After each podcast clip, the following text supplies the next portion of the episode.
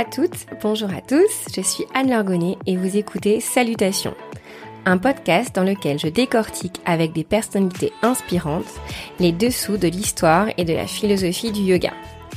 Deux petites nouveautés pour cette saison 2. Des épisodes solo dans lesquels je partagerai avec vous mes découvertes et mes questionnements, et des épisodes où vous, auditrices et auditeurs, serez mis à l'honneur. Si vous venez de découvrir Salutations, bienvenue Sachez que vous pouvez aussi me suivre sur Instagram. Vous pourrez bientôt y découvrir en avant-première mes invités et leur poser toutes vos questions. Si vous aimez Salutations, partagez vos coups de cœur sur Instagram ou laissez-moi un commentaire sur Apple Podcast. Je suis toujours ravie de vous lire et c'est ce qui est de plus efficace pour faire grandir cette chouette communauté. Aujourd'hui, c'est la reprise. Avant de laisser la parole à ma première invitée, je voudrais introduire cette nouvelle saison. D'abord, merci à toutes et à tous de me suivre dans mes aventures.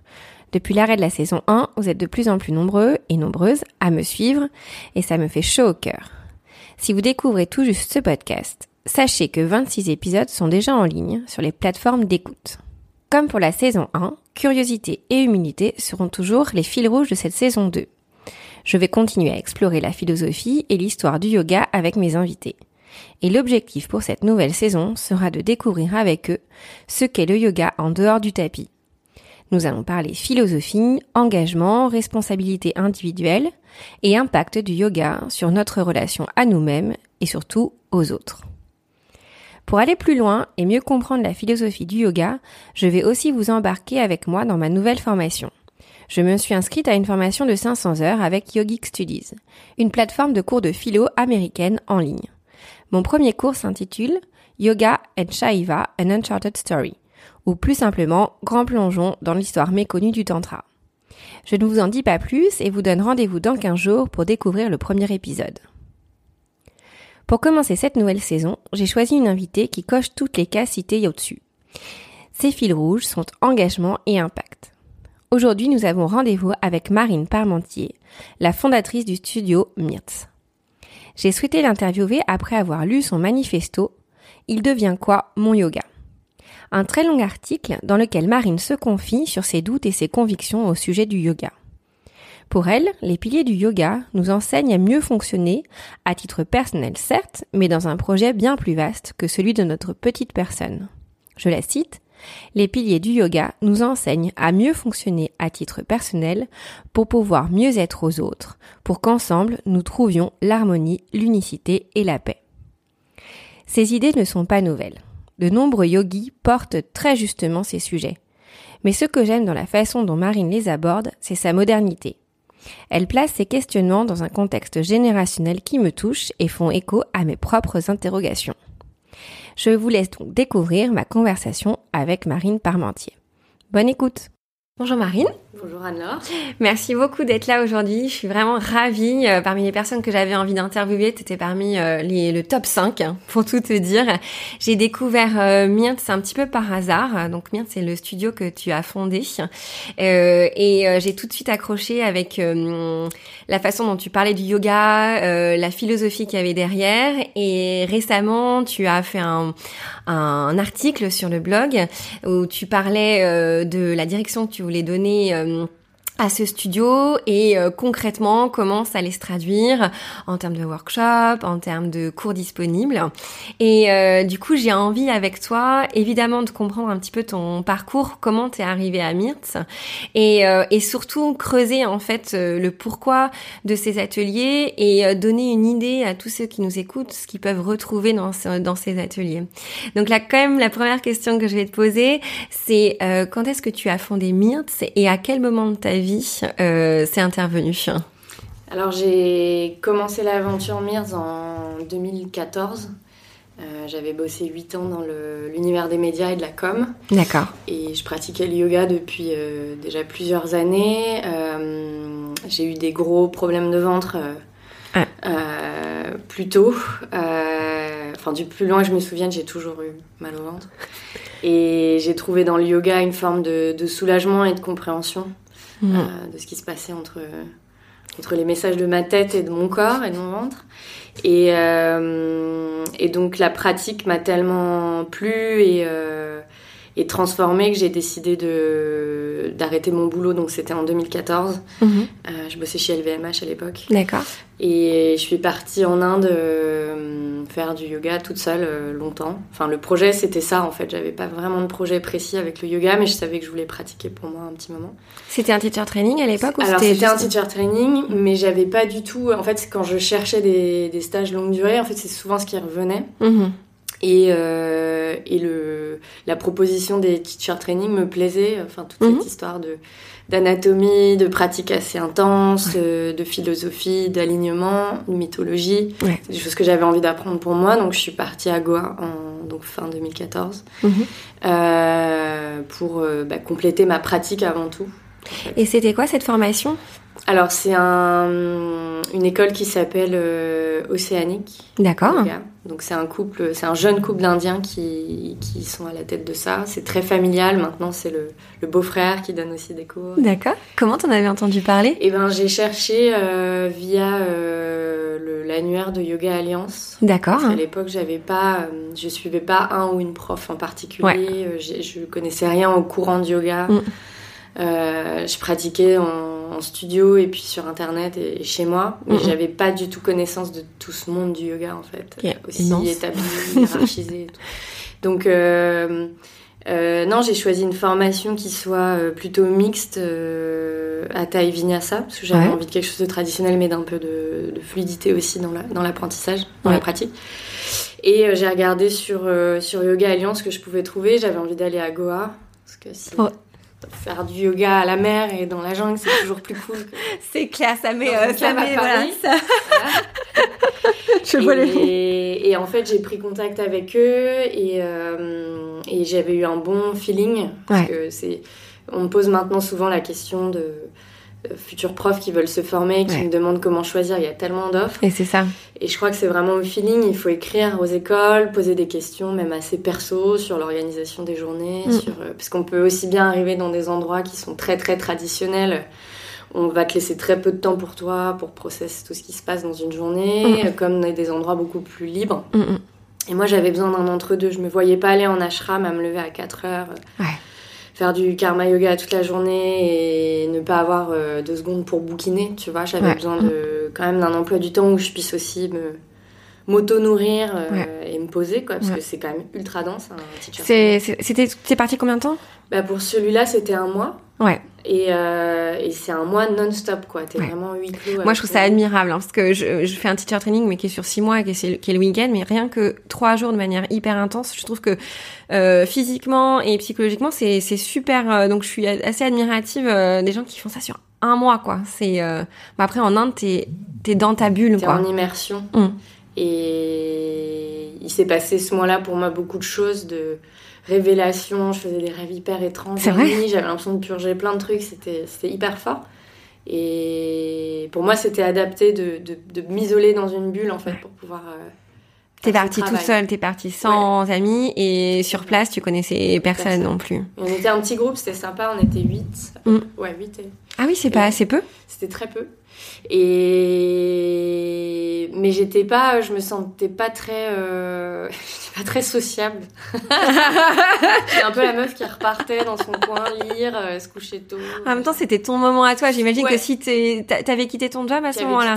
Ouais, c'était quand même un moment. Enfin, c'est une bonne façon de le dire aussi parce qu'il faut aussi penser à soi dans ces moments-là. C'est quand Mm. même un gros moment de pause. Mm. Et euh, j'imagine que voilà, si t'avais envie de te recentrer, c'était quand même un bon moyen d'aller bouquiner, de, Ouais. de ouais, Puis il y avait de ce truc dans les dans les teacher training ou dans les stages de yoga où tu fais partie d'un ouais, la communauté. de la communauté, ouais. C'est très fort, hein. C'est Mm. c'est compliqué aussi de pas. Donc comme quoi, c'est possible. Tu l'as, tu Oui, l'as je fait. l'ai fait. Je pense que je passais pour. Tu gardes encore des de- relations avec les gens de là-bas ou des pas mogotes du, du groupe qui se retranchaient. Mais j'en avais besoin en fait, j'étais pas capable de, de faire autre chose à ce moment-là. C'était vraiment, comme tu dis, mon moment. C'était, ça marquait la fin d'une énorme période pour moi et de sortir du, du salariat, euh, du CDI, de tout ça. C'est quand même quelque chose qui était très nouveau pour moi, de pas Ouais. savoir du tout ce que j'allais faire de ma vie. et- C'est ce que j'allais te demander. Est-ce que du coup, euh, t'es parti en te disant bon voilà, c'est la fin, stop, je sais pas ce que je vais faire. Ouais. mais je vais le faire. Et c'est à, à, à, ce moment-là que ce teacher training est intervenu? Alors, je suis partie en. Enfin, je me suis mis d'accord avec la boîte que je parte. Enfin, on a acté mon départ en mai, mm. euh, mais je m'étais engagée à rester jusqu'à ce que je trouve quelqu'un pour me remplacer. Donc, ça a quand même duré jusqu'à mi-juillet, donc trois mois. D'accord. Et mi-juillet, bon, bah après, c'était les vacances d'été, donc je suis partie en vacances et tout. Et en fait, j'ai déjà commencé à la cheminer en me disant, bon, j'ai envie de faire un truc vraiment pour moi. Je l'avais jamais fait. J'ai eu un parcours assez classique d'études. On continue, on fonce, quoi. de, de pièges, tu vois, mm. genre le tunnel. Mm, mm. Jusqu'au bac plus 5 quoi. et, euh, et j'ai jamais fait de break, il y avait des, des potes à l'époque qui partaient en année de césure ou moi enfin j'ai jamais jamais jamais jamais fait de pause quoi. j'ai jamais eu l'opportunité de me poser deux secondes en me disant mais c'est quoi ta place dans cette société? Qu'est-ce que tu veux faire? Qu'est-ce que tu veux produire? Qu'est-ce que tu as à offrir? Et, euh, et, donc je voyais cette, ce break aussi comme un moment pour, euh, pour juste être avec moi-même. Mm. Tu aurais pu faire autre chose que du yoga à ce moment-là? Enfin, t'as as eu dans la tête euh, d'autres... Ah, si. J'ai eu le tu projet d'un nail bar et je voulais partir me former au Japon parce que je suis fan du Japon, je vais assez souvent. Et les nanas sont incroyables en nail art euh, au Japon, c'est complètement dingue. Donc ouais, ouais, ça a fait partie des projets initiaux. Peut-être qu'un jour ce sera Mir slash oui, c'est ça.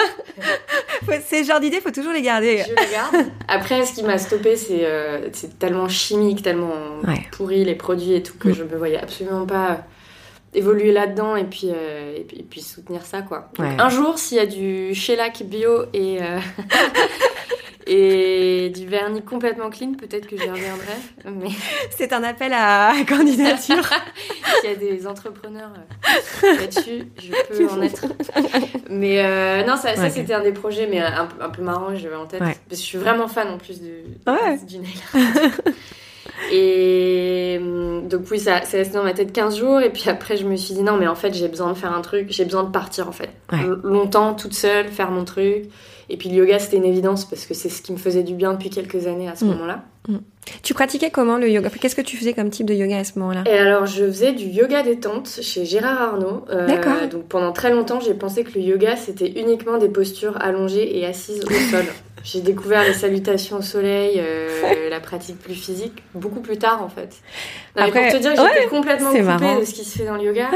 Je pense que c'est aussi ce qui m'a permis de de créer Mears avec beaucoup de fraîcheur et sans trop me préoccuper de ça se fait, ça se fait pas. Parce qu'en fait, j'avais pas conscience des ces grandes institutions du yoga traditionnel et tout. Je pense que si j'avais su, j'aurais été un peu plus genre ah. Mais c'est ce qu'on. J'ai le droit de faire ça? Est-ce que mais en même temps, c'est ce qu'on dit souvent euh, aux entrepreneurs. Euh, c'est une partie qui m'intéresse beaucoup, mais faut se lancer et puis pas forcément regarder ce qu'il y a autour parce que soit il y a déjà la même chose, t'as l'impression qu'il y a la même chose qui existe à côté, ou alors on, tu penses que du coup toi tu peux pas exister, alors qu'en fait là tu démontres après cinq ans que ton idée à la base qui était quelque chose d'assez frais et euh, pas forcément codifié a pu survivre dans un environnement qui est pourtant très concurrentiel. Oui, ouais, je pense que ça m'a presque enlevé le, poids de la légitimité qu'on peut avoir beaucoup quand on se lance dans un domaine qui est très établi, très tradit. Ouais. On se dit, voilà, mais qu'est-ce que. je me suis posé la question après, découvrant au fur et à mesure. mais, euh, mais, mais, tout le projet s'est développé vraiment à l'intuition de ce qui me plaisait, ce qui m'animait en fait. Donc je me suis pas demandé si euh, j'avais assez d'années d'expérience ou de voilà, je me disais, j'ai envie de faire le truc qui m'intéresse. Si ça m'intéresse, moi, j'imagine qu'il y a peut-être des gens que ça peut brancher aussi. Et euh, tu as tout de suite voulu monter un lieu? Parce que on t'aurait pu avoir envie de faire autre chose en fait euh, je sais pas devenir prof rester en Inde ou aller à Bali il y a tellement de façons de faire du yoga qu'est-ce qui t'a motivé à créer euh, un lieu où les gens peuvent venir? Alors quand je suis rentrée d'Inde ça s'est mis en place assez vite euh, parce que des copines m'ont demandé de leur donner des cours chez elles le matin avant qu'elles aillent au boulot. Donc mm. ça s'est fait comme ça dans les apparts de cops. Puis finalement, elles ont commencé à inviter d'autres copines et ça s'est fait comme ça. Puis comme ça marchait bien, je me suis dit, bon, bah, je vais hum, le faire chez moi. Mm-hmm. Et donc j'ai commencé à donner des cours chez moi pour 7 personnes, ça marchait super bien. Donc je me suis dit, bon, je vais sous-louer une salle. Ça marchait super bien. Euh, les ateliers que j'organisais aussi, c'était déjà Mirs, mais c'était Mirs moi, quoi. Ouais, mes, mes, workshops. Et j'avais commencé déjà à ce moment-là à faire des ateliers yoga hypnose, donc j'avais invité un hypnothérapeute, yoga et ostéo, yoga et kiné. Donc il y avait cette idée de mixer différentes pratiques pour proposer quelque chose de, de complet. Ouais. Donc ça, c'était mon, mon activité solo au départ. Et en, en parallèle, j'avais commencé à lancer euh, Mir's Yoga, euh, Yoga Wear. Donc je faisais Ouais. des sacs, des tapis, des brassières. Mhm. Et j'ai eu de la chance parce que ça a très vite pris. Et au bout de quelques mois, ça s'est retrouvé chez euh, Colette, chez Merci Ah et ouais. au Bon Marché. Et ça, c'était des choses. euh, en fait, on, on se demande toujours quand on débute quelque chose, est-ce que c'était un réseau que tu avais déjà en fait du qui t'a- tout. Bon, bah, Absolument pas. je, crois, je crois que moi, je crois en fait, tu vois, maintenant que je me remets dans le truc, il me semble qu'en fait, Myrtz, j'avais déjà ça en tête, mais via le yoga wear en fait. T'avais mais la ouais, ouais, ouais, ouais. Et donc, euh, c'est quelque chose que t'avais, donc, du coup, t'avais le yoga wear et ses cours. Ouais. Donc, c'était déjà ta- ton entreprise. Enfin, t'étais toute seule, mais. Bah, J'étais en auto-entrepreneur, donc c'était minus minus. Mais il y avait, en fait, quand je suis rentrée d'Inde, j'avais ramené un sac immonde en satin, route, ce truc pas possible pour transporter mon, mon, mon- mon tapis pendant que j'étais là-bas. Mais Ouais. sauf qu'il était pas pratique, c'était une vraie galère ce truc. Ouais. Puis il était moche. Et je me disais, mais bon, j'ai pas envie, euh, ça va pas dans ma garde-robe, tu vois. Ouais, ouais, ouais. Et donc c'est juste, c'est parti de cette idée de me dire j'ai envie de me faire un joli sac. Encore une fois, c'est parti d'un besoin perso. ouais. Et donc j'avais, j'ai cousu un premier proto de sac euh, avec un modèle origami, donc il y avait pas de tirette, c'était des scratchs hyper pratiques et tout. Et j'ai trouvé un ESAT qui est un, un, un établissement qui emploie des personnes handicapées mentales D'accord. euh, qui produisent en petite série des choses en Ouais. fait. Euh, qui à Ménilmontant, il y en a partout dans- en France, mais il y en a un à côté de chez moi. Et donc je leur ai amené mon proto, on l'a retravaillé ensemble et on a, on a sorti des petites séries comme ça. Puis après les brassières, les shorts, les t-shirts et tout. Et à l'époque, j'avais des potes qui avaient un salon Man Woman euh, de, de prêt-à-porter un peu pointu, D'accord. et tout ça, et qui m'avaient dit bah nous, on- si tu veux, on te file un stand et tu nous donnes des cours de yoga euh, aux exposants pendant le pendant le salon. Ouais. Et donc moi j'ai fait mon truc comme ça et en fait ça a, Ça a tout, ça a de tout de suite suite marché. C'était en 2014, ça? C'était 2015. Ouais, ok. Donc en l'espace de six mois, il- tout s'est tout s'est mis en place. Je pense qu'il y avait le truc d'être au bon endroit, au bon Mhm, moment, peut-être avec une idée qui, qui collait à ce moment-là. ouais. Et c'est comme ça que ça s'est retrouvé chez Colette. Puis une fois que tu as tes produits chez Colette, généralement, Bien ça sûr. intéresse un peu les autres. Et donc je me suis retrouvée en 2015, fin 2015, avec une marque qui commençait à être bien reçue. Il y avait beaucoup de presse dessus, en presse féminine et tout.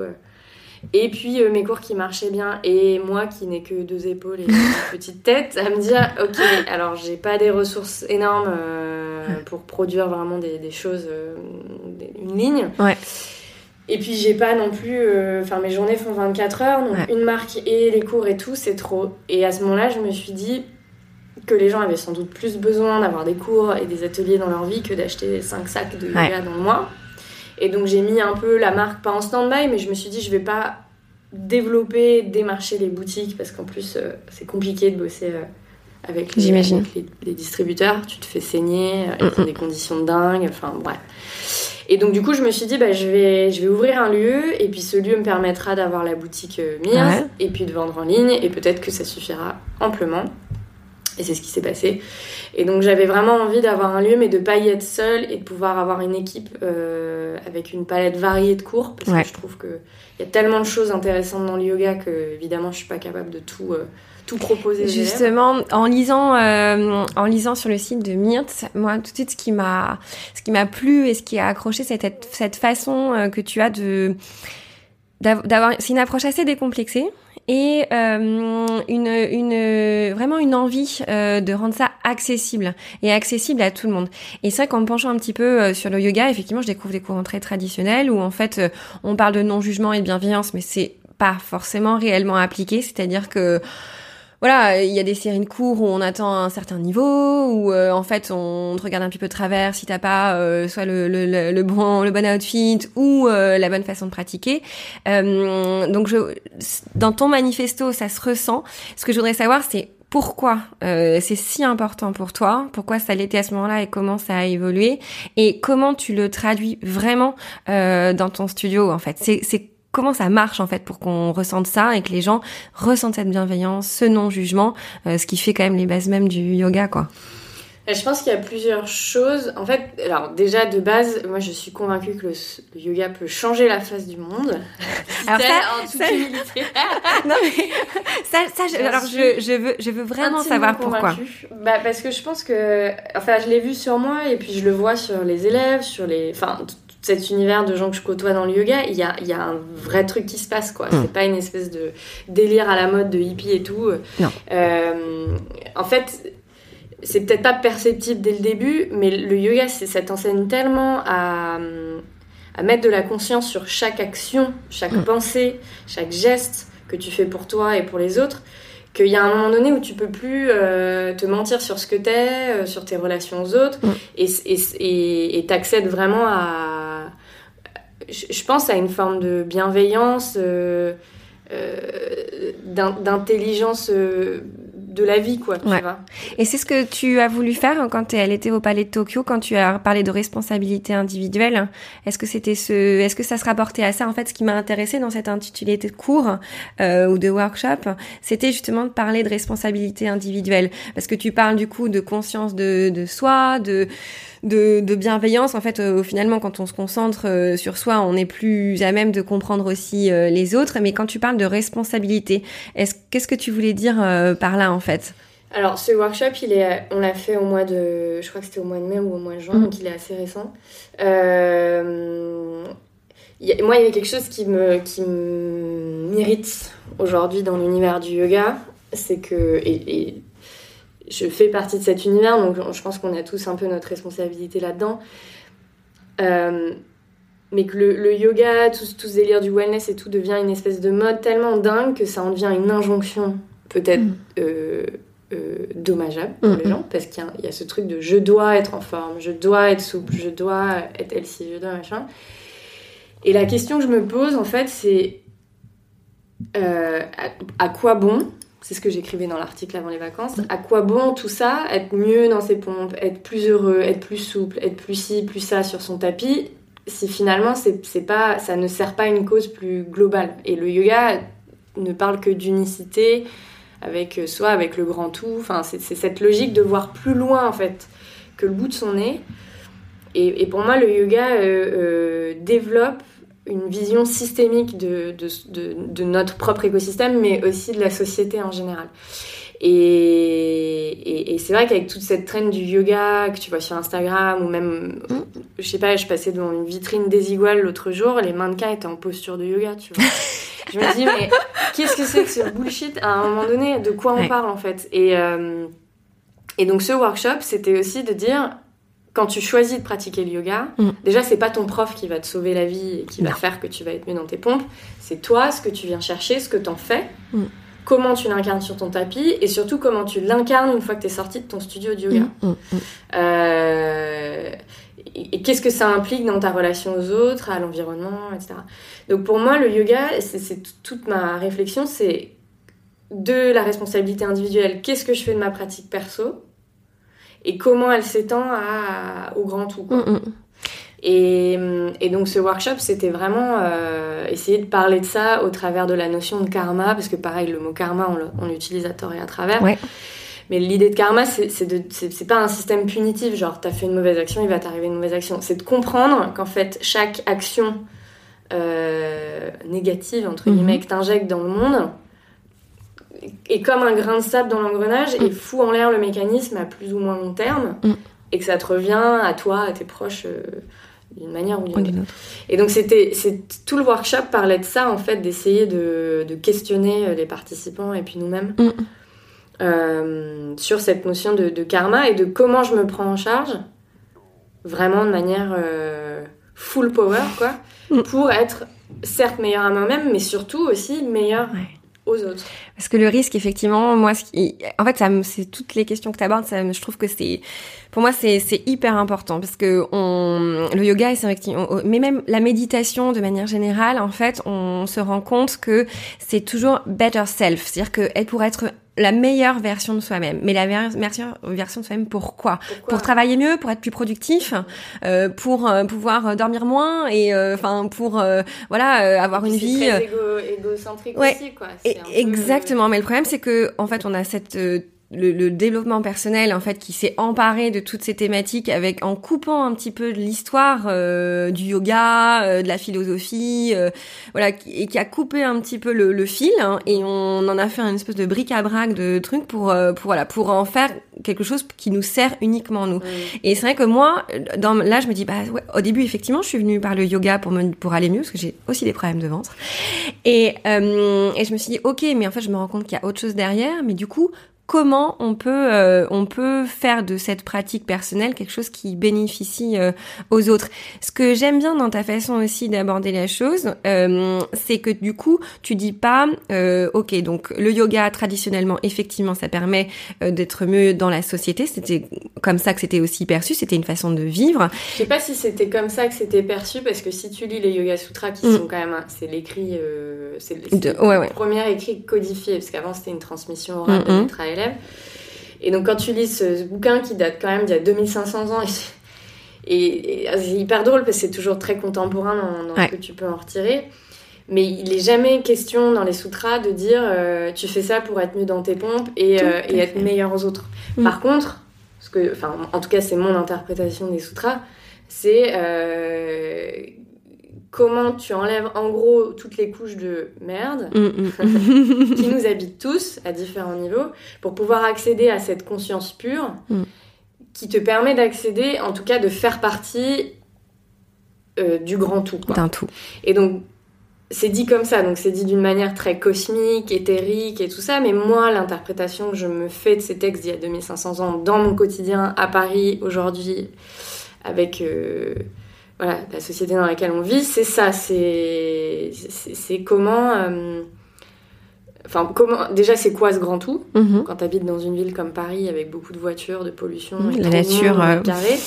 Euh, mon interprétation en ville de, du, de la philosophie du yoga, c'est ça quoi. Mhm. C'est comment je, je, suis meilleure aux autres, à la planète. Et c'est pas meilleur dans, dans le sens faire plaisir quoi. Ouais, ouais, ouais, dans l'intelligence du rapport à l'autre. Euh, il y a un autre texte en fait euh, que j'avais en tête mais je l'ai pas cité mais c'est la Bhagavad Gita qui est plus en fait effectivement il y a un Alors, moi je me sens moins proche des Yoga Sutras parce qu'il y, y, a cette individualisation euh, qui est très forte en fait et puis un ascétisme qui est hyper rigoureux donc ça, ça dépend comment tu l'interprètes du coup dans ta façon de le vivre aujourd'hui mais la Bhagavad Gita parle beaucoup d'action en fait mais ça reste un texte qui parle d'une guerre donc c'est aussi très compliqué à, à, à s'approprier en fait. beaucoup de métaphores. Voilà c'est ça. Le sutra c'est peut-être plus un guide euh, un peu plus pratique. Ouais, c'est clair. Et c'est pour ça d'ailleurs que ça a aussi été un manuel qui a été euh, très euh, pris en main au début du siècle et en, ça, ça, a permis l'extension du yoga en Occident. Mm. Parce que du coup, c'était très clair. Alors que la Bhagavad Gita, c'est beaucoup plus poétique. Mais c'est vrai que la Bhagavad Gita, il y a cette sensation de, de devoir agir dans le monde, en fait. Et on parle de yoga. Euh, comme une façon effectivement de d'être plus proche de soi et de pouvoir agir euh, sans euh, voir le bénéfice de son, enfin sans vouloir le bénéfice de son action. Alors gagner de l'argent ou tuer véritablement quelqu'un, bon ça c'est un peu moins proche de nous, mais voilà. Et, et c'est vrai que du coup j'ai eu, j'avais du mal à, à, tirer le fil jusqu'à nous et je trouve que tu le fais, tu le fais très bien. Et, et hum, du coup ce que j'aimerais savoir, c'est concrètement chez Myrthe, pour inciter, pour donner envie aux personnes qui viennent dans ton, dans ton studio. Comment tu fais en fait pour, euh, pour leur montrer un peu la voie? Parce que j'imagine bien que quand il y a des gens qui viennent dans ton studio, ils viennent euh, pour le bien-être, pour, euh, pour, un problème de dos ou je sais pas pour autre chose qui est pas forcément ce que tu viens de citer et pourtant ça a l'air d'être hyper important pour toi. Donc j'imagine que le studio en fait c'est ton bras armé quoi.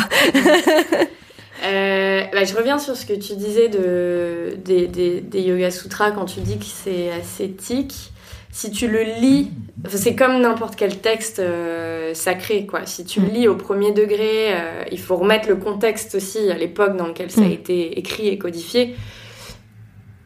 Euh, on vivait aussi de manière beaucoup plus ascétique qu'aujourd'hui. Et moi, je, enfin, mon interprétation des sutras et comment je l'intègre dans ma, dans ma vie perso, elle me paraît pas du tout ascétique en fait. Justement, elle me permet de mettre de la douceur et, et temporiser certains trucs. Tu vois, par exemple euh, si tu penses à Ahimsa, mm-hmm. le principe de non-violence, mm-hmm. qui, euh, si tu le lis de manière très très très euh, tradie, c'est pas de violence, donc ne, ne rien tuer. Mm. même pas un insecte. Même pas un insecte, etc. etc. bon, déjà, ok, ça, me va.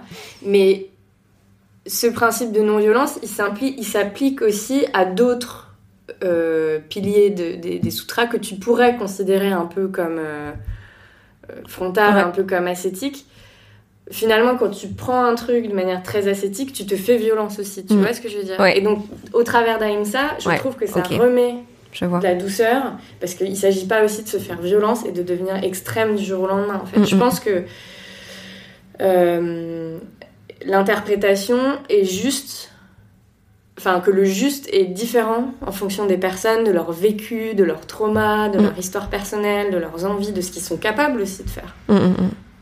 On n'est pas tous euh, au, même euh, point de notre chemin dans notre vie. Et pour moi, ça, c'est quelque chose qui revient souvent parce que j'ai eu ces phases et ça m'arrive encore de culpabilité de me dire Ah, mais ça, euh, tu fais pas assez bien ou t'es pas assez engagé dans ci, dans ça.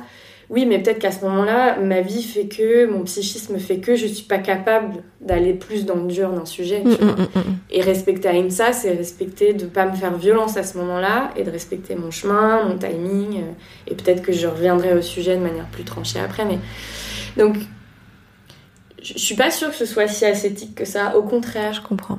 Je pense que.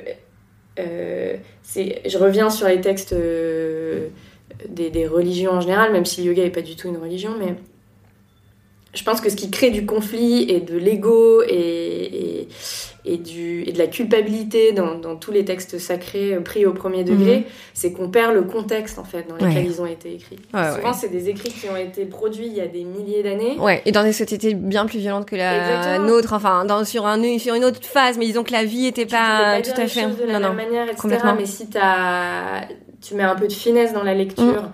et que tu et que tu t'appropries l'essence de ce qui est dit et que tu arrives à mettre ça dans un contexte, bah oui, qui est que Paris c'est galère, euh, mm. euh, on est stressé, les gens sont parfois un peu cons, euh, bah ouais, ok, bah, qu'est-ce que tu fais? C'est ça qui m'intéresse en fait. Et justement, comment ça. Alors là, tu parlais de, du coup de, de Aïmsa, de la façon de la non-violence euh, envers toi-même. Est-ce qu'il y a d'autres pans de ta vie qui, au cours de ton évolution et de la lecture de ces de ces textes, euh, je te demanderai après comment tu les as découverts, et, mais euh, ont, changé. Je sais pas, moi, aujourd'hui, on parle beaucoup d'écologie. Est-ce que toi, tu vois un rapport direct? Euh, Est-ce que ça, ça, ça, a changé ta façon de consommer? Est-ce que ça a changé de ta façon, de, plus prosaïquement, de d'organiser tes journées? Euh, Voilà, concrètement, je voudrais savoir à quoi ça ressemble en fait quand tu vis le yoga en dehors des postures, en fait fait euh, dans une vie de quelqu'un bah, qui est à Paris, qui est, entrepreneur. Euh, voilà, ça a tout changé.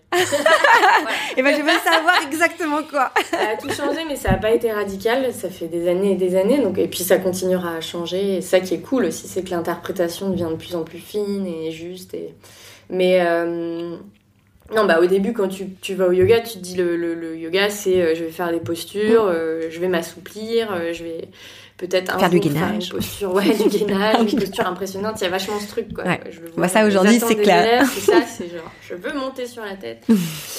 euh, donc au début, moi, c'était vraiment l'envie de d'étendre mon ventre parce que j'avais mal, je souffrais et tout ça. Donc euh, c'était ça, c'était une, une, clé d'entrée euh, physique pure. Et puis, euh, au travers de ce que j'entendais dans les cours et tout ça, je me rendais compte qu'il y avait plusieurs niveaux de lecture, quoi le corps physique, mais aussi le corps euh, énergétique, psychique. Et puis je commençais vraiment à faire des liens euh, entre ce qui se passait dans mon corps et puis dans ma vie de tous les jours. Donc ça commençait à ouvrir des portes de conscience euh, plus mentales, on va dire, alors que ça partait du corps pur. Et puis quand tu commences à, comprendre tes schémas, du coup, tu peux les déconstruire.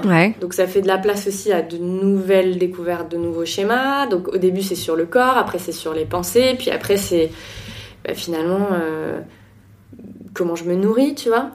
Mais comment je me nourris, donc qu'est-ce que j'achète, d'où ça vient, euh, qu'est-ce que j'ai envie de soutenir, où est-ce que je mets mon argent, comment je crée de la valeur, tu vois. Et en fait, c'est un peu la pelote de laine que tu déroules et tu commences à tirer, puis en fait, ça jamais. Aussi ce qui est excitant avec le yoga, mais où j'ai véritablement des moments où je suis un peu engloutie aussi dans toutes ces questions, de me dire, mais comment ne pas devenir radical aussi, quoi. Parce qu'il y a forcément toujours cette question qui se pose plus tu en sais, plus tu sais que tu sais rien et que tu prends des claques d'humilité et mm. que. Et. Et donc sortir aussi du, de l'entrepreneuriat et des grosses sociétés dans lesquelles je bossais, ça a été aussi un, gros step pour moi de dire à un moment donné, euh, qu'est-ce que je, ouais, comment je produis de la valeur en fait. Qu'est-ce que je produis pour la pour la société. Et donc évidemment gros gros point de départ aussi pour la suite. Où est-ce que je mets mon argent? Qu'est-ce que je soutiens? Avec qui je veux travailler? Euh. Et c'est pas toujours évident. Et je me pose encore aujourd'hui des questions parce que comme le yoga est à la mode, euh, je suis évidemment euh, beaucoup sollicitée par des marques pour travailler euh, sur des événements RP, sur des lancements de produits et tout. Et donc, je, fais des concessions avec moi-même aussi. Bien sûr. Là encore, on est aussi dans Paris. Enfin, faut, on, est dans Paris, on met, on met les, faut payer un loyer, il faut se nourrir. Donc après, je travaille pas avec toutes les. J'ai des propositions, je dirais pas le nom des marques, mais des trucs où je, parfois j'ai des fous rires devant mes mails en me disant mais comment quel, est le lien en fait On m'a proposé de, de, bosser pour euh, un truc pour une crème euh, anticellulite, tu vois? Et, euh, et j'étais là, bah.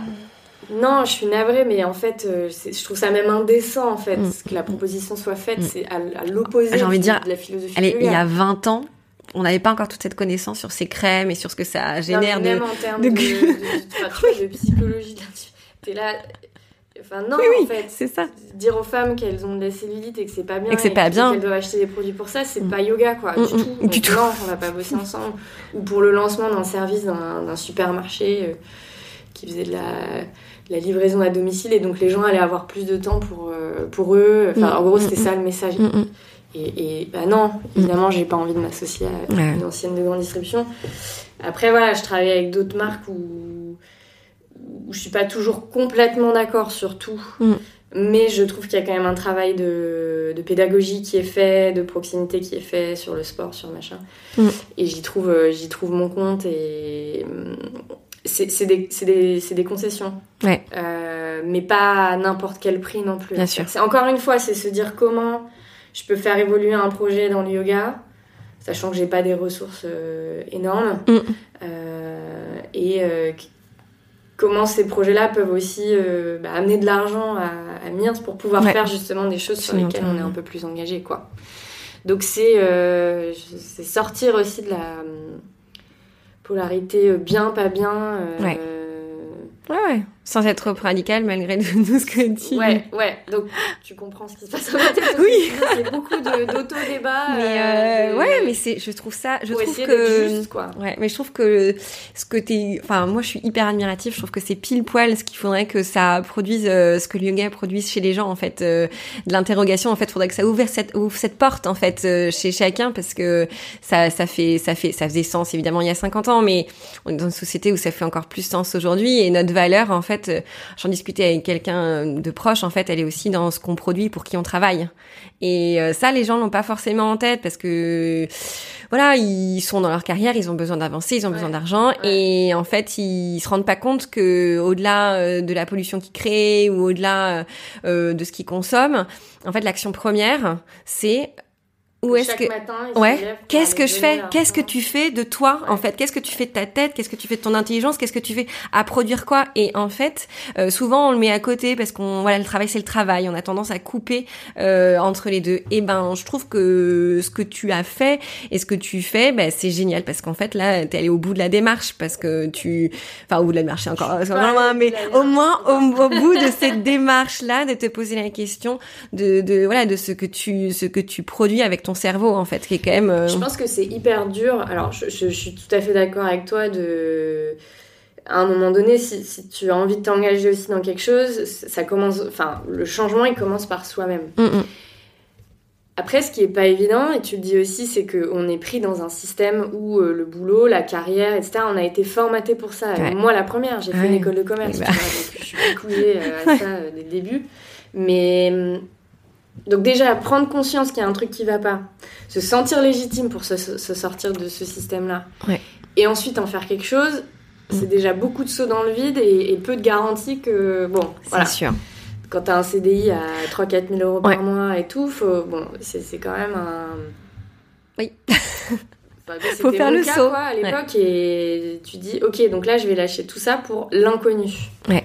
Donc c'est le, le, premier step qui est vraiment pas évident et et tout le monde n'a pas envie de le faire et tout le Mm. monde n'est pas sur le chemin euh, à un moment donné pour faire ça. Mm. Donc je pense qu'il faut pas trop euh, Idéalisé. non plus. Ouais. Ouais. Et, et, hum, et puis une fois, euh, euh, une, une- fois que tu as fait ce, ce step-là, euh, c'est c'est- ouais, c'est pas si facile à organiser parce qu'encore une fois, on est pris dans, dans, dans un système où, où, où tout est fait pour que les gens restent en CDI, dans les Ouais. boîtes, etc. T'as qu'à dire- euh, comment, enfin, pour trouver un appart à Ouais, Paris. je- je- c'est exactement ce que j'allais te dire. On Je- ne te donne rien, c'est soit tu es en CDI en période d'essai et Ouais. encore on te le file pas, enfin Mm, mm. à la banque on va pas te faire un Mm. prêt, si... donc tout est organisé uniquement Mm, pour ce système-là. En dehors de ça, tu n'existes pas, c'est presque marginal, alors qu'il y a un tas de gens euh, Qui brillants, sont, mais sérieux bien sûr. et qui, tu vois, et qui bossent, euh, Mm, qui ont mm. des super projets à proposer et tout ça, qui sont pas dans ce format-là. Mm. Et Quelles précautions tu quand quand tu quand tu as fait ce choix, euh, tu avais conscience des risques que tu prenais.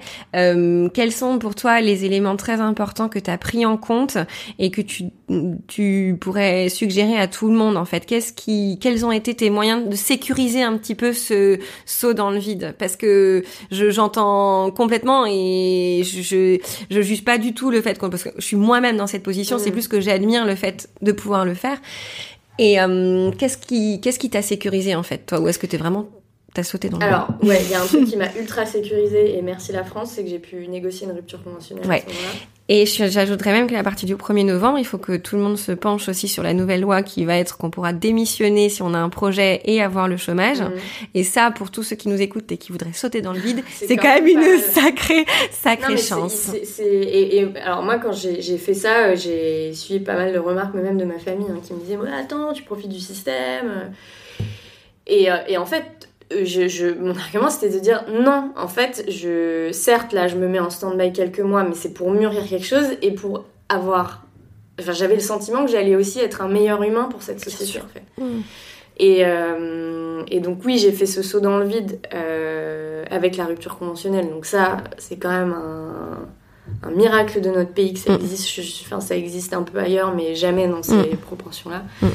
Euh, donc ça, ça m'a aidé. Après, c'est sûr que c'était plus du tout la même somme d'argent. euh, Mm. Que l'année où t'arrêtes, t'as quand même les impôts à payer Oui. de ton salaire d'avant. Donc ouais, ouais, non, c'était quand même euh, pas évident, évident. Mais j'avais ce- cette petite sécurité-là euh, pour, pour me... Pour rebondir. pour rebondir, ou au moins me dire que j'allais pas complètement être sans ressources. Ouais.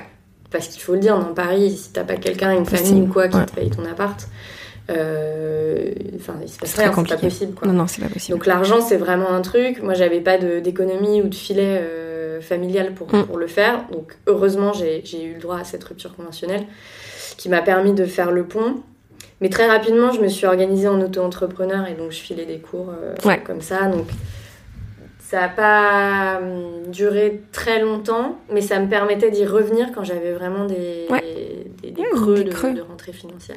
Et de tenir, quoi. Aussi, j'allais dire. Et est-ce que tu, dans ça c'est le niveau argent, est-ce que tu t'es fait accompagner à un moment ou à un autre? Pas du tout. Pas du tout. Ok.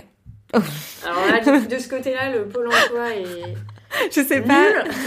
je pense que je, je fais aucune grande révélation. En même temps, si tu viens les voir, en, je veux monter un studio de yoga, effectivement, je comprends peut-être que leur. Non, mais leur- même au-delà de ça, si tu veux, c'était- c'était des blagues, quoi. J'avais demandé une formation euh, pour comprendre, en fait, les différentes structures de société qui étaient possibles de faire, enfin, Oui. fiscalement, comprendre, en fait, Ouais, où je mettais les pieds. Et on m'avait fait faire une formation à la CAF, où le mec était une espèce de blague qui me disait de monter une association et qu'en gros j'allais pouvoir passer toutes les notes de frais de ma life dessus. Enfin c'était hyper bancal, dangereux et j'avais fait un courrier au Pôle emploi en disant alors euh, sachez que vous payez une formation à la CAF, un mec qui me dit comment bien arnaquer le système français.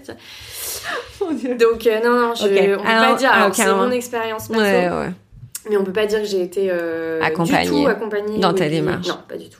Après voilà, j'ai- quand même bossé 8 ans comme je disais dans, dans des grosses boîtes et tout, donc j'avais j'étais auto-accompagnée parce que je savais faire d'avant en communication. Bien en- sûr.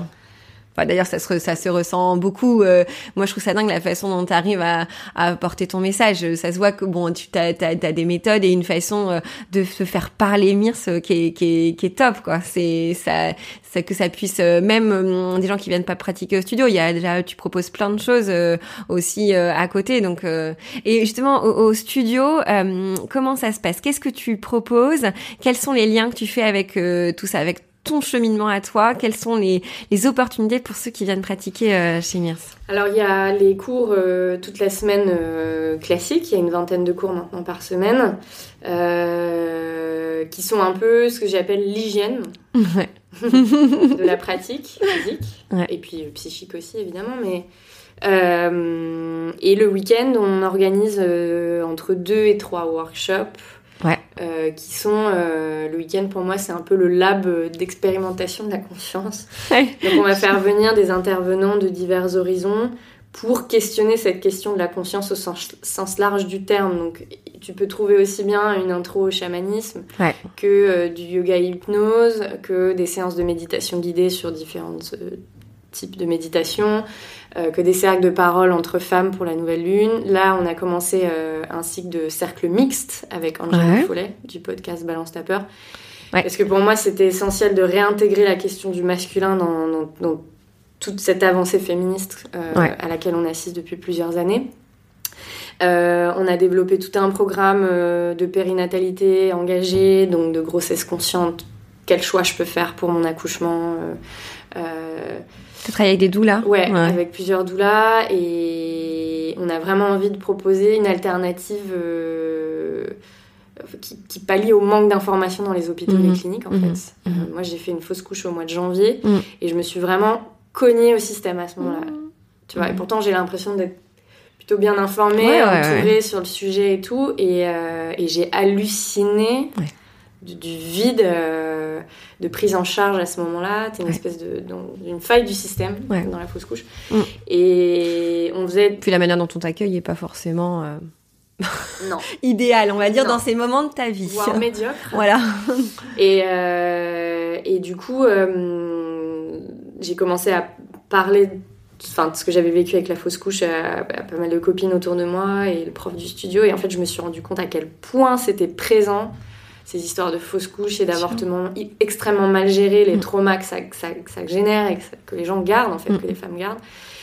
Et, euh, et, et ça a fait partie de mon déclic aussi d'accentuer le, cette idée de community center pour Mirs Yoga qui est il y a des failles dans le système, dans, dans Mm. nos institutions. J'ai pas l'impression que ça va s'arranger forcément. Mmh. Et j'ai l'impression que le- l'accueil, le, soutien, le safe place, ça s'organise entre nous. En fait. Ouais, ouais, ouais. Parce que changer le système médical aujourd'hui, ça prendra sans doute des années et des années. C'est Mm. tellement complexe Mmh. que c'est pas genre une action qui va modifier quelque chose. Donc je me dis, Entre temps, le nombre de femmes qui, par qui, qui souffrent de ça. Ouais. Et, et donc, euh, avec euh, Laurelène Chambové, qui est yoga doula, avec qui je travaille depuis trois ans au studio, qui organise les ateliers euh, prénatales, euh, on s'est dit, il y a, y, a, y, a, il y a des contenus beaucoup plus engagés à proposer pour accueillir la parole, pour accueillir ces femmes, pour répondre aux questions, pour les aiguiller dans leur grossesse et dans la naissance. Et même après en postnatal. Ouais, j'ai vu que tu avais aussi euh, fait, des, fait des cours avec des tout petits. Oui, pour euh, apprendre à signer avec eux. Ah, génial. Parce qu'ils peuvent savais pas que apprendre à peu près Ouais. euh, une trentaine de signes. Ouais, ouais, ça marche très très bien, ça marche très très bien, c'est génial. Ils, ils sont beaucoup moins frustrés en fait. Ouais. C'est top crise ça. pour tout le Moins de crise pour tout le monde. Et plus de place pour, le yoga et la pleine conscience. Bah, c'est aussi cette idée que finalement, tu construis une société depuis les mini aussi, quoi. Bien sûr. Si dès le début, tu es capable d'offrir une structure ou des outils ou des ressources aux parents, aux bébés, aux enfants, pour planter des graines, je enfin, Bien j'ai sûr. pas la prétention de dire qu'on va tout révolutionner Ouais, dans les du 19e, mais, Non, mais- en tout cas offrir des ressources Mm. euh, qui sont pas aujourd'hui offertes par, nos institutions, Ouais. et ben j'ai envie qu'on puisse euh, pallier à ça avec Mm. nos petits moyens Mm, mm. et qu'on s'organise comme une, ouais, une petite communauté de gens qui ont envie, euh, sur différents sujets, hein. là je parle de, de la grossesse, mais du féminisme en général, Ouais. euh, euh, de, de- ouais, nos- des différents engagements sur lesquels on peut, on peut être. quoi.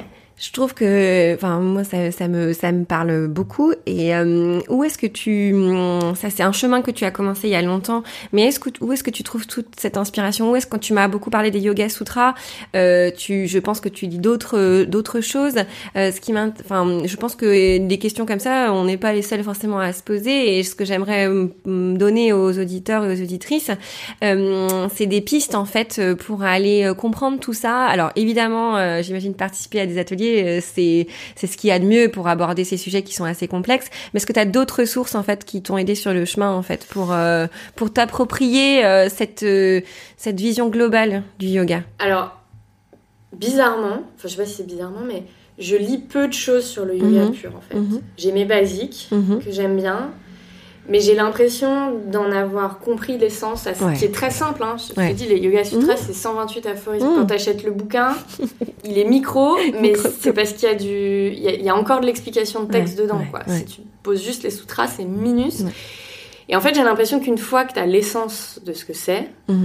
euh, moi, je le retrouve en fait dans, dans plein d'autres choses, euh, dans mes lectures. Euh, je me suis mise à la danse. Je trouve, enfin, tu vois, en fait ce que j'aimerais véhiculer au travers de Mir Yoga, c'est que le yoga n'est pas qu'une pratique physique. Les mm. asanas, c'est un des huit piliers de la pratique. Donc les asanas, les postures. Mm, mm. Euh, les sept autres euh, piliers des sutras sont euh, d'autres pratiques du souffle, de la méditation, mais c'est aussi beaucoup de, codes de doux et danse pour soi et les autres. quoi. Et je trouve qu'en fait, le yoga, tu, tu, peux le pratiquer à n'importe quel moment dans tout ce que tu fais. Et hum, et en fait, ça, ça, je, garde l'essence du yoga à l'esprit. Euh, et je choisis mes lectures en fonction de ça, mais ça n'a pas forcément à voir avec euh, comment on fait un trikonasana ou une danse debout, tu vois. C'est euh, ce qui m'intéresse, c'est vraiment le, la philosophie, comment elle est applicable dans le quotidien et comment on la rend accessible au plus grand nombre. Et c'est tout le postulat de Mirs depuis le départ. C'est comment on extrait la philosophie du yoga pour la placer dans tout ce qu'on fait. Et les gens que tu, en fait, du coup, Myrte, c'est des personnes avant tout. Enfin, j'ai l'impression que tu, en discutant tout à l'heure, j'ai compris que tu avais des liens forts avec toutes les personnes que tu faisais intervenir, aussi bien dans ton équipe rapprochée que euh, dans les intervenants que tu que tu fais venir au, studio. Comment ça se passe En fait, comment tu les découvres? Euh, Où est-ce que tu vas hum, trouver ces noms? Est-ce que c'est par connaissance? Est-ce qu'il y a des, des endroits où on peut euh, trouver ces gens-là? Comment Ça, c'est sûr. ça c'est clair. Non mais je trouve que c'est une mine euh, d'informations incroyables. Typiquement pour la doula, je trouve que j'avais, j'en avais pas trop entendu parler. Je trouve que la façon dont tu l'as abordé démocratise et démystifie un petit peu les choses aussi. Donc c'est c'est super. Mais du coup, comment tu fais pour avoir euh, pour euh, tirer tous ces fils en fait? Bah, au début, c'était un peu complexe parce que quand j'ai voulu ouvrir le studio, j'étais un peu en mode client mystère dans les studios. Pareil, j'ai pas, j'ai passé, je faisais des 4-5 cours par semaine pour monter l'équipe et trouver des gens qui, qui, collerait à la philosophie du, projet.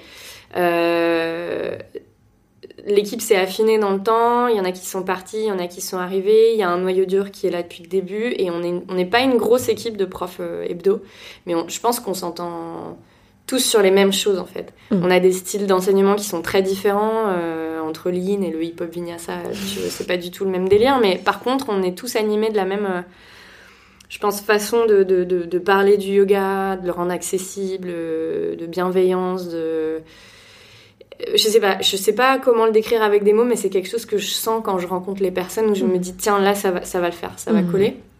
Donc ça c'est pour les profs euh, qui enseignent toute la semaine. Et après pour les intervenants sur les workshops, parfois c'est les profs du studio mais c'est beaucoup beaucoup de rencontres externes. Et au début c'est moi qui allais chercher euh, des intervenants. Bah, par exemple sur l'hypnose ouais. bosser avec un hypnothérapeute ou, ou kiné euh, ostéo. J'ai pioché un peu autour de moi dans mes connaissances. Mais plus Mirs est visible et plus les gens euh, enfin les intervenants nous voient et, viennent proposer des trucs. Ça c'est génial. Moi qui suis feignasse. C'est super. Parce que j'ai eu beaucoup de les premières années de, de temps à défricher les ces personnes-là. Et maintenant, en fait, avec le bouche à oreille, avec les, avec euh, les réseaux sociaux, et puis notre visibilité, j'ai directement les, des personnes qui m'apparaissent avec des contenus brillantissimes. Ouais, c'est ça aussi. Tu, as, tu attires. Euh, en fait, c'est très marqué ce que tu véhicules. Donc, euh, j'imagine que tu attires aussi des gens qui sont en phase avec le, avec tout ce qu'on vient de dire en fait. et qui proposent des idées nouvelles, aussi des choses auxquelles j'avais pas pensé. Et je passe euh, une grosse partie de mon temps maintenant à rencontrer les, ces intervenants. Ça, c'est ma partie préférée. Ouais, tu m'étonnes. euh, à discuter. Alors, euh, parfois, on se fait un rendez-vous de boulot qui est censé durer une heure et au bout de quatre heures, on est encore ensemble à prendre le thé et on n'a pas du tout parlé de ce qu'on allait mettre en place. Mais c'est plutôt bon signe. Ouais. C'est magique, quoi. Vraiment, j'ai des espèces de crush de rencontres comme ça, complètement dingues. Euh, euh, tout, tout style confondu, quoi. Et, et ça nourrit vraiment le studio. Et je pense que ça se ressent, en fait. Quand les gens viennent, même sans l'expliquer avec des mots, je pense que qu'on sent qu'il y a une démarche qui est globale et mm. qu'il y a une démarche d'accueil, de soutien, de compréhension, mm. et pas juste de venir dérouler le tapis et, de faire. Mais ça se sent aussi euh, dans la façon dont tu communiques. Enfin, c'est c'est certainement dans ta façon d'être, mais c'est vrai que après ça c'est certainement de sa capacité à communiquer que t'as que voilà la façon de bien mettre des mots sur ce que tu veux dire que tu as eu de ton passé euh, en RP ou euh, voilà. Mais c'est vrai que ça se sent aussi par ailleurs quoi. Alors RP, j'ai pas fait, mais. Ah pardon, excuse-moi. J'ai cru, communication. Communication, excuse-moi. mais, je, bossais avec des RP. C'est encore plus euh, logique du coup. je voyais un peu comment. C'est encore plus logique. aussi, et ça m'a permis aussi de pour finir cet entretien, j'ai quand même, alors on va pas y passer que deux minutes parce que j'ai des grosses questions. Je, j'ai vu que hum, tu étais, euh, tu aimais beaucoup tout ce qui était astrologie. Euh, il y a même une, une sorte de newsletter en fait sur le site euh, qui parle de la lune et tout. Moi, de base, je suis pas du tout là-dedans. J'ai un, j'ai une, j'ai une, une sceptique et je l'avais expliqué à un moment, c'est que moi, quand j'étais petite dans la voiture, quand l'horoscope passait, hop, on éteignait le, le, parce que c'était ce sentiment. Je pense mes parents avaient ce sentiment, en tout cas mon père avait ce sentiment que si on écoutait quelque chose comme ça, en fait, ça définissait un peu euh, ta vie et tes actions. Donc moi, j'ai continué dans la vie un peu comme ça. Et là, j'arrive dans le yoga et je me rends compte qu'effectivement, bah du coup, en Inde, c'est quelque chose qui est ultra présent euh, et que d'une manière générale, la société se réapproprie ces codes. Donc j'ai super, je suis super curieuse en fait de savoir euh, pourquoi toi, ça fait partie de ta vie, ce que tu... Qu'est-ce que c'est quand on parle de ça? Parce que moi, j'ai un, une vision très euh, floue, en fait, de l'astrologie et, comment ça s'intègre dans ta vie et chez Mirce. Alors, il y a deux. Tu m'avais parlé de deux choses quand tu m'avais écrit. il y avait le tarot et l'astrologie. Oui. Alors, moi, je suis plus. Euh, plutôt branchée euh, tarot. D'accord. Et on fait pas de lien euh, direct. Si, on en fait aussi. D'accord. C'est ça que je comprends. C'est pour ça que je comprends pas tout. J'aimerais bien, en fait, que tu m'expliques. Alors, c'est pas une fin en soi, mais c'est vrai mm. qu'avec ce qu'on fait au studio, il y a quand même tout un volet astrologie qui est présent. Mm. alors, c'est pas moi qui l'anime, mais c'est Vanina Grisoni qui travaille avec moi qui est très branchée astro, elle, pour le coup. Et chaque mois, on a un cercle de, de nouvelle lune. D'accord. Donc, la nouvelle lune, c'est la période quand la lune est noire dans le ciel. D'accord. L'opposé de la pleine lune. Et on dit que c'est un moment euh, d'introspection pour, euh, en gros, euh, laisser de côté ce que tu veux plus. Ça marque la fin d'un cycle et le début d'un nouveau. Donc, tu dis, bon, bah, ça, je veux plus. Puis, ok, qu'est-ce que j'aimerais pour moi, pour les gens autour de moi, pour ce nouveau cycle? Donc, c'est un moment de recueil aussi pour, juste pour se retrouver avec soi-même. Et nous, on le ritualise au studio avec ce cercle de nouvelle lune. Et donc chaque nouvelle lune va être euh, en euh, là en scorpion, euh, mhm. en balance, en machin. Et donc chaque signe correspond à un grand thème de vie. D'accord. Et donc, en gros, c'est aussi l'occasion chaque mois de s'interroger sur ce qu'on ne veut plus dans ce grand thème de vie mm. et ce qu'on souhaite, des graines d'intention qu'on souhaite planter pour ce thème. Mm, Alors, ça peut être l'amour, l'argent, la famille, la carrière. Est-ce que ça, on peut aussi l'aborder euh, parce que j'imagine que du coup, ça a quand même, euh, d'un point de vue de, de, si on si on tire le fil, ça a quand même une façon, c'est quand même une façon de voir la vie et de de se connaître. De ouais, mais est-ce que oui, est-ce qu'on peut l'aborder comme un guide, en fait, comme une façon, comme un guide, mais je veux dire même psy en fait, ça, parce que les gens effacent, euh, non pas forcément une se poser des questions, si tu suis ça sans forcément croire. Voilà tout ce qu'il peut y avoir derrière en termes de, de je sais pas bon je, ouais de mis voilà exactement. Est-ce que ça c'est quelque chose qu'on peut bah, complètement moi, enfin en fait l'astro et le tarot je l'utilise vraiment comme euh, comme c'est une occasion de se poser avec soi et de se poser des questions et d'y répondre en fait. Euh, alors oui, parfois dans, enfin, dans le tarot et l'astro, il y a quand même des trucs, je peux pas nier, qui se passent et où tu te dis wow, là il y a autre chose. Ouais, Je- ouais. je- je- on n'a peut-être pas le temps de s'éteindre sur le sujet là, mais typiquement en tarot, je me tire beaucoup les cartes, enfin régulièrement en tout cas quand j'ai des grandes questions, que je bloque un peu, etc. Ouais. Je le fais au moins une ou deux fois dans le mois Ouais. voire un peu plus si j'ai vraiment des, des- endroits où je bloque. Mais pour moi, ce, ce moment où je me tire les cartes, c'est un moment, c'est presque, c'est comme un moment de méditation en fait, où je, où je suis pleinement à ce que je suis en train de faire, neutre, Mm. euh, et où je vais euh, voilà me poser sur euh, sur une question et essayer d'y répondre de manière très concrète, mais, mais, mais un peu comme oui, tu pourrais le faire chez le, chez le psy, quoi. Mm, mm. Donc ça, c'est le truc très rationnel et c'est juste un prétexte pour se poser avec soi-même. Ouais. Avec une symbolique qui est quand même euh, hyper jolie, euh, Ouais. et ça. Après, euh, moi j'ai des... Enfin, on a tous des patterns qui reviennent dans nos vies de, de, de, de, trucs à régler, qui- Ouais. qui- de casseroles qu'on se qu'on se traîne et tout. Et moi, j'ai typiquement, j'ai deux, trois cartes sur les 76 du jeu quand Ouais. même, que je retire systématiquement. Encore hier soir, je me suis fait un tirage. Que je me retire systématiquement en me disant, mais putain, c'est pas vrai quoi. c'est encore là ce truc. Et je sens que c'est mon blocage euh, qui Ouais. revient dans ma vie tout le temps et je me retire la même carte, tu vois. Te Ça dit- permet de te faire des alertes en fait. Ça permet de te mettre le nez sur des choses. C'est ça. Non mais c'est intéressant en fait. Pas te je... mentir à toi-même. Ouais, quoi. ouais. Et, et en astrologie, je pense que c'est c'est similaire, c'est-à-dire que oui, il y a des grandes tendances dans le ciel et on y croit ou on n'y croit pas, mais même si on n'y croit pas, venez à un cercle de nouvelle Ouais. lune, euh, échanger dans, dans- dans- sur un thème, etc. Même si vous croyez pas aux planètes, à leur influence sur, euh, sur nous, il se passe quand même un truc, quoi. Dès lors que les gens se réunissent euh, pour parler de quelque chose avec leur cœur Mm. euh, et, et placent des intentions dans ça, il se passe quelque chose. Donc, je pense qu'il y a plusieurs niveaux de lecture. euh, Et quel est le rôle de l'intervenante à ce moment-là? Elle gère la parole? Enfin, qu'est-ce qu'elle qu'est-ce qu'elle fait en fait? C'est Vanina, c'est ça? Ouais, Vanina, Ouais. dans les cercles de nouvelle lune, elle. Alors, il y, a- il y a quelques règles de base. tu as un bâton de parole. Mhm. Alors, suivant le nombre de participantes qu'on a, euh, ça va durer entre 3 et 5 minutes. D'accord. Plus, c'est timé. Donc, tu as un, un bâton de parole, ça peut être un objet dans la main. Mhm. Quand tu l'as dans la main, c'est à toi de parler. Et tu viens déposer dans le cercle ce que tu veux plus, ou tes nouvelles intentions. Donc les autres n'interagissent pas, c'est vraiment une écoute active. D'accord. Euh, et tu viens déposer ce que tu as sur le cœur à ce moment-là, dans le cercle. Et puis, euh, tu- voilà, après, la parole passe à quelqu'un d'autre.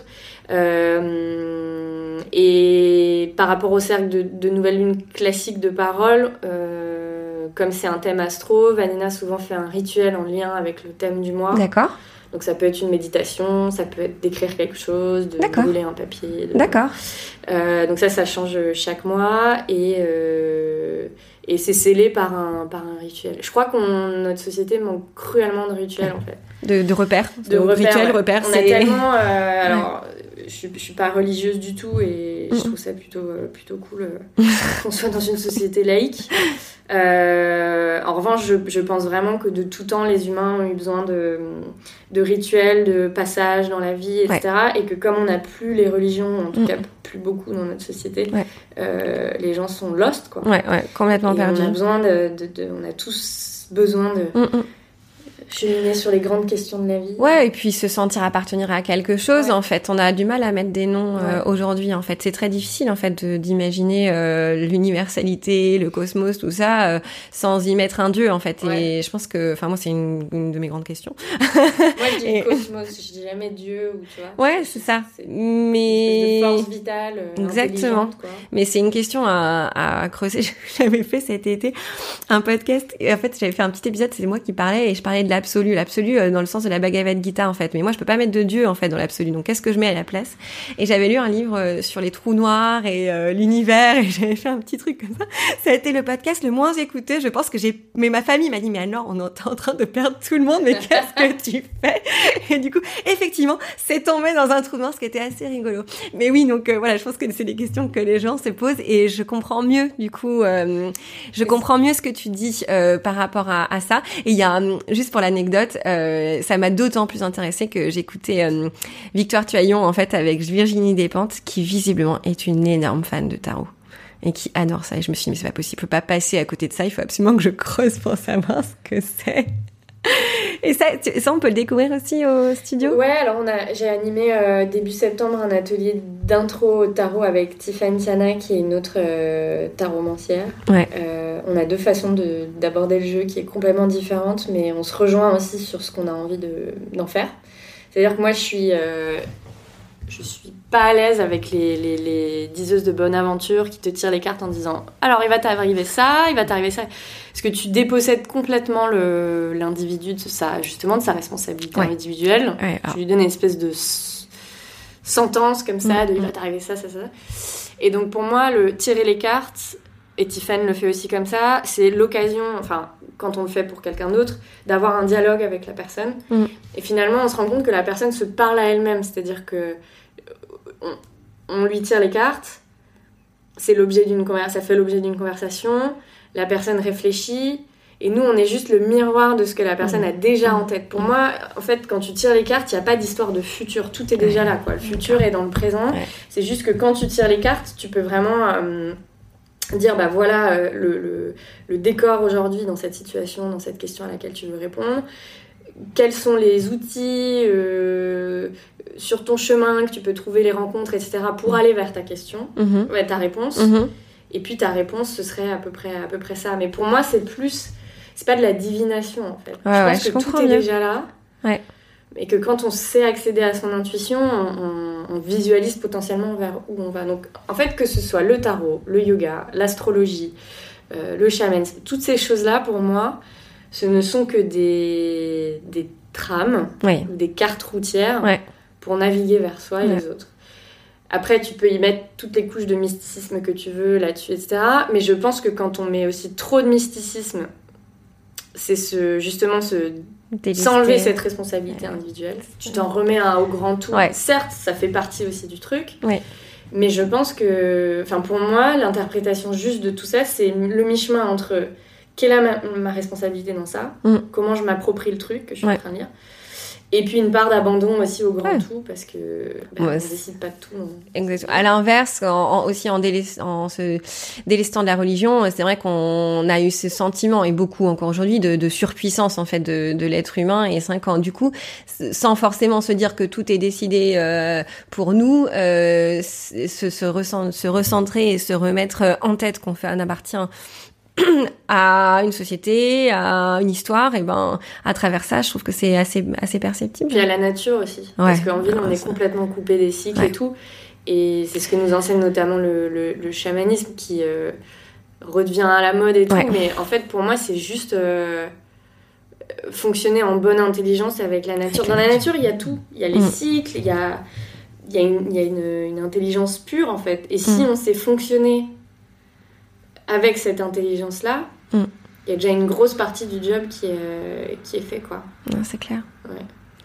Bon, on arrive à la fin de l'épisode. je trouvais que c'était c'est bien aussi de terminer sur ça. C'est des c'est des chouettes. euh, Enfin, en tout cas, une chose est certaine, c'est que ça donne super envie d'aller euh, chez Mirs, mais c'est loin de chez moi. Mais je vais y aller. Et d'ailleurs, j'irai pour le book club qu'on aura l'occasion peut-être de de- d'aborder euh, plus tard. Euh, merci beaucoup pour tout ce que tu as partagé euh, avec moi et avec nous. Enfin, j'ai- j'ai j'ai pu poser toutes mes questions et euh, notamment sur la fin sur le, le, le tarot et l'astrologie. J'étais super curieuse. Merci beaucoup, Merci. Marine.